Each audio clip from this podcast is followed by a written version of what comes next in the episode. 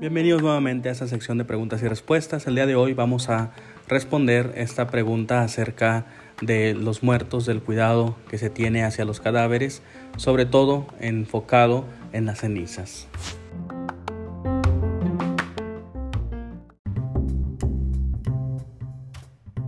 Hola, Padre Andrés, tengo una pregunta. ¿Qué postura tiene la Iglesia Católica si una persona eh, decide que cuando muera sus cenizas sean depositadas en una urna biodegradable con alguna semilla de algún árbol y que esas cenizas puedan, no sé, fungir como micro y macronutrientes?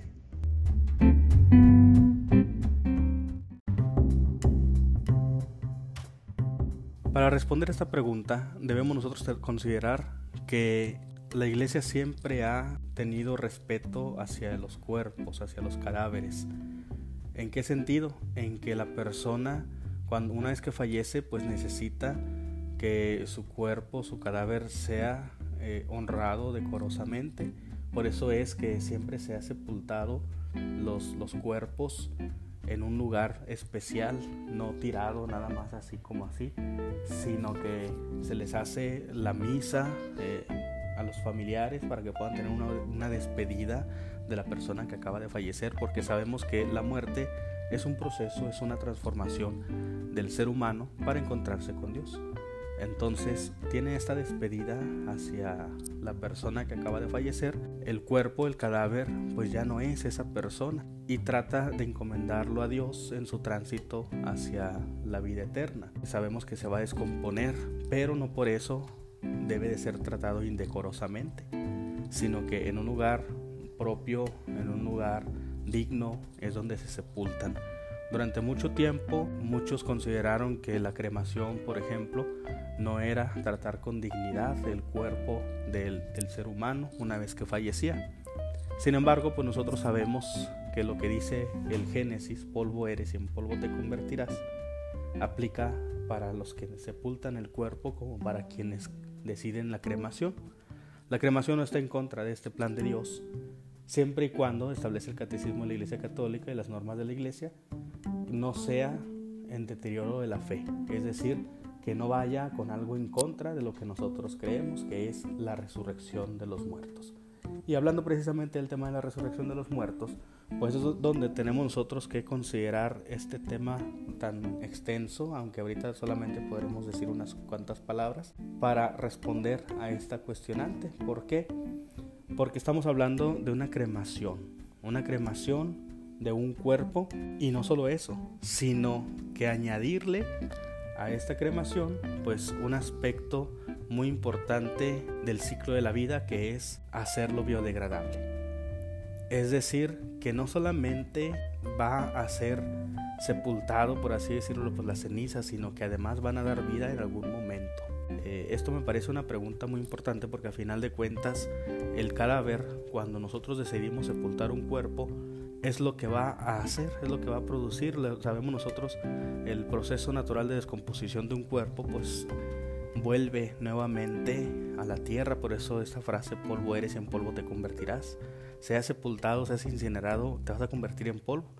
La diferencia es que el cuerpo lo que hace es que en el proceso de descomposición regresa ciertos nutrientes a la tierra, haciéndola fértil, pues para dar vida en un futuro. La diferencia sería, en este caso, que con las cenizas, si nosotros lo añadimos a algún elemento biodegradable, si le ponemos semillas para que pueda dar fruto, pues la diferencia es que le estaríamos añadiendo aquí algo para que efectivamente dé fruto y no simplemente para que lo dejemos a la naturaleza hacer su trabajo.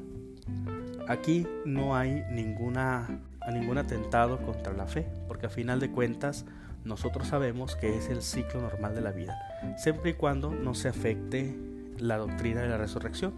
Y por eso quisiera leer algo de San Pablo Apóstol, eh, con lo cual nosotros podemos irnos iluminando. Dice él, Dirá alguno, ¿cómo resucitan los muertos? ¿Con qué cuerpo vuelven a la vida? Necio, lo que tú siembras no revive sino muere. Y lo que tú siembras no es el cuerpo que va a brotar, sino un simple grano. Se siembra corrupción, resucita incorrupción. Los muertos resucitarán incorruptibles. En efecto, Es necesario que este ser corruptible se revista de incorruptibilidad y que este ser mortal se revista de inmortalidad.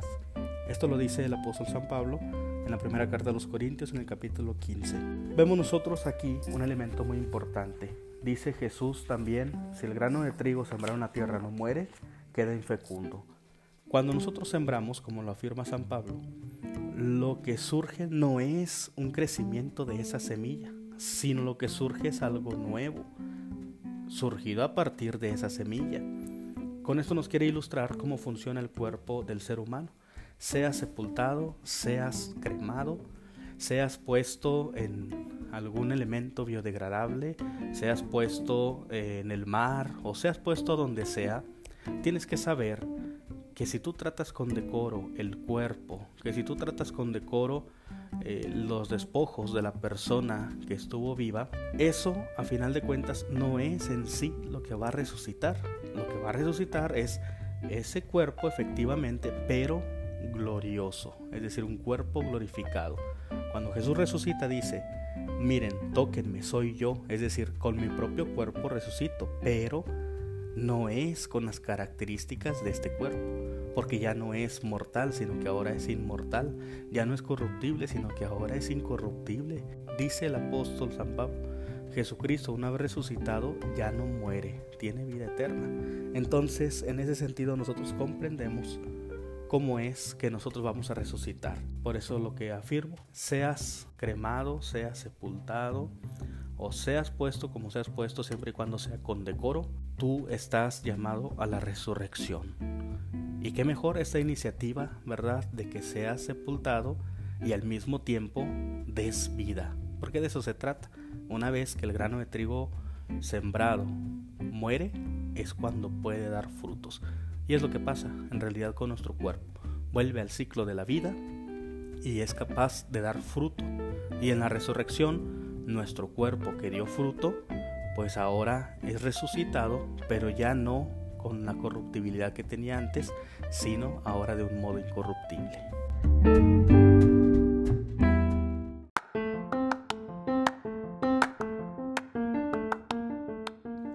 Muchas gracias por su pregunta a Pera Salas. Eh, muy interesante la, la cuestión. Les invito a seguir mandando sus preguntas para que sigamos buscando juntos la verdad.